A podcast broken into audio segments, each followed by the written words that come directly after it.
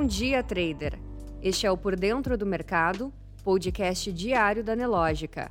Hoje é 20 de agosto de 2021. Confira agora as principais notícias que vão impactar o mercado financeiro neste dia. Em destaque: Senado suspende inscrição de dívida de pequenas empresas na pandemia. Bolsonaro diz que sanciona LDO hoje e site das lojas Renner sai do ar após ataque hacker. No mercado financeiro, o Ibovespa se recuperou das perdas registradas na maior parte da sessão e fechou ontem em alta de 0,45% a 117.164 pontos. A reversão foi puxada por um movimento comprador em razão da desvalorização dos últimos dias e pela recuperação do mercado norte-americano. Enquanto isso, o dólar segue avançando contra o real e fechou o dia com alta de 0,87% a R$ 5,42 na venda.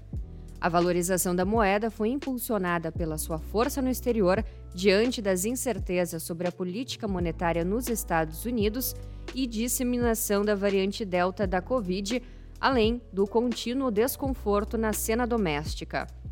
No calendário econômico, no Brasil, às 15h30, Receitas Fiscais Federais. Na política, Bolsonaro diz que sanciona hoje LDO. O presidente Jair Bolsonaro afirmou ontem que irá sancionar ou vetar trechos da Lei de Diretrizes Orçamentárias de 2022 hoje e garantiu que fará, abre aspas, a coisa certa, fecha aspas, em relação ao Fundo Especial de Financiamento da Campanha. Ao aprovar a LDO, o Congresso alterou as regras do financiamento eleitoral, aumentando o montante a ser repassado ao fundo de 2 bilhões de reais para mais de 5 bilhões de reais. Na economia, Senado aprova projeto que suspende inscrição de dívida de micro e pequenas empresas na pandemia.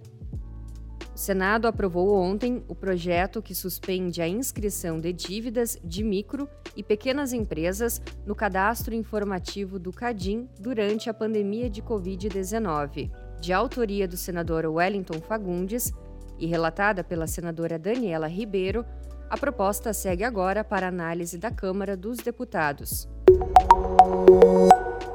Você precisa saber. Site das lojas Renner sai do ar após ataque hacker.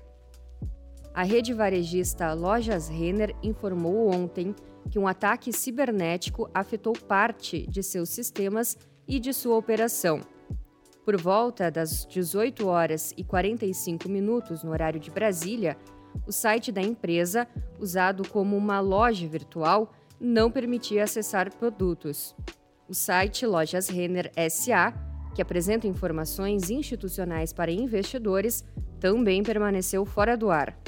O aplicativo da loja para Android apresentou um aviso de que, abre aspas, o sistema teve uma instabilidade, fecha aspas, e, por isso, não conseguiu carregar as páginas.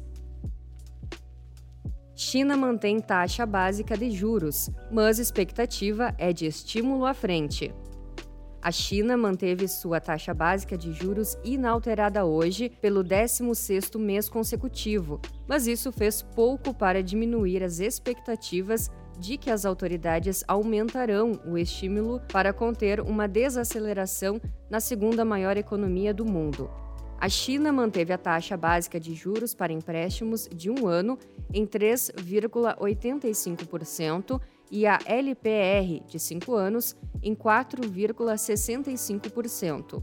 Cerca de 78% dos traders e analistas ouvidos pela Reuters não previam nenhuma mudança em nenhuma das taxas, mas uma minoria havia marcado um corte para o prazo de um ano. Europa. Ações alemãs recuam com salto na inflação e estoque 600 caminha para a pior semana em seis meses. As ações alemãs lideravam as perdas na Europa nesta sexta-feira, após um salto maior do que o esperado nos preços ao produtor. Enquanto o benchmark Stock 600 caminhava para registrar sua pior semana desde fevereiro, refletindo sinais de desaceleração do crescimento e salto nos casos de Covid-19. Às 8 horas e 3 minutos, no horário de Brasília, o índice FTS Eurofirst 300 caía 0,17% a 1.798 pontos enquanto o índice pan-europeu Stock 600 perdia 0,18% a 466 pontos. O índice DAX da Alemanha apresentava perdas, conforme dados mostraram que os preços ao produtor dispararam 10,4% em julho, na comparação com o mesmo período do ano anterior. Economistas esperavam alta de 9,2%. Não deixe de conferir o Market Report completo, liberado duas vezes ao dia dentro da plataforma Profit Pro da Nelogica. Muitos gains e até segunda!